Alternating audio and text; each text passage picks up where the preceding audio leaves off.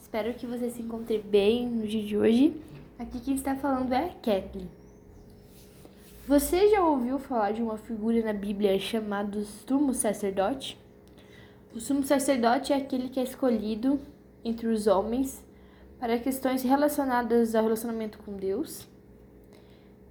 Ele era muito presente no Antigo Testamento ele era o representante do povo de Israel, então somente ele habitava no espaço santo, onde a presença de Deus habitava, e era também o sumo sacerdote que oferecia sacrifícios por todo o povo para perdão dos pecados. O capítulo 5 de Hebreus, o autor ele fala e explica dessa figura do sumo sacerdote e a partir do versículo 7, ele diz o seguinte: Durante os seus dias de vida na terra, Jesus ofereceu oração e súplicas em alta voz e com lágrimas.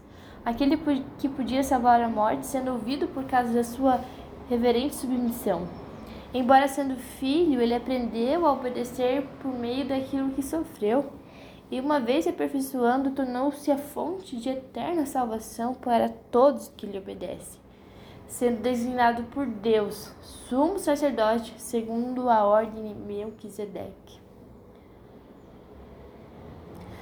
Agora nós não precisamos mais de um sumo sacerdote como o povo de Israel, alguém que chegue na presença de Deus por nós para oferecer sacrifício de perdão dos pecados, para levar um cordeiro ao sacrifício porque esse texto vai dizer que Jesus ele veio e foi esse sumo sacerdote perfeito. Ele mesmo foi o próprio Cordeiro que se deu como sacrifício para perdão dos pecados. E é ele que faz agora essa ponte, esse intermédio com Deus.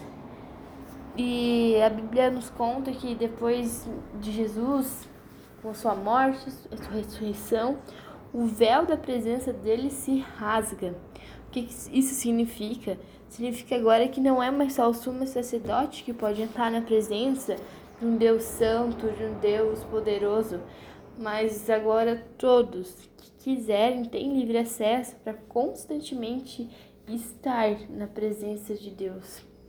Cara, você já reparou que maravilhoso isso? Poder viver na presença de Deus todos os dias é um privilégio maravilhoso que eu e você temos.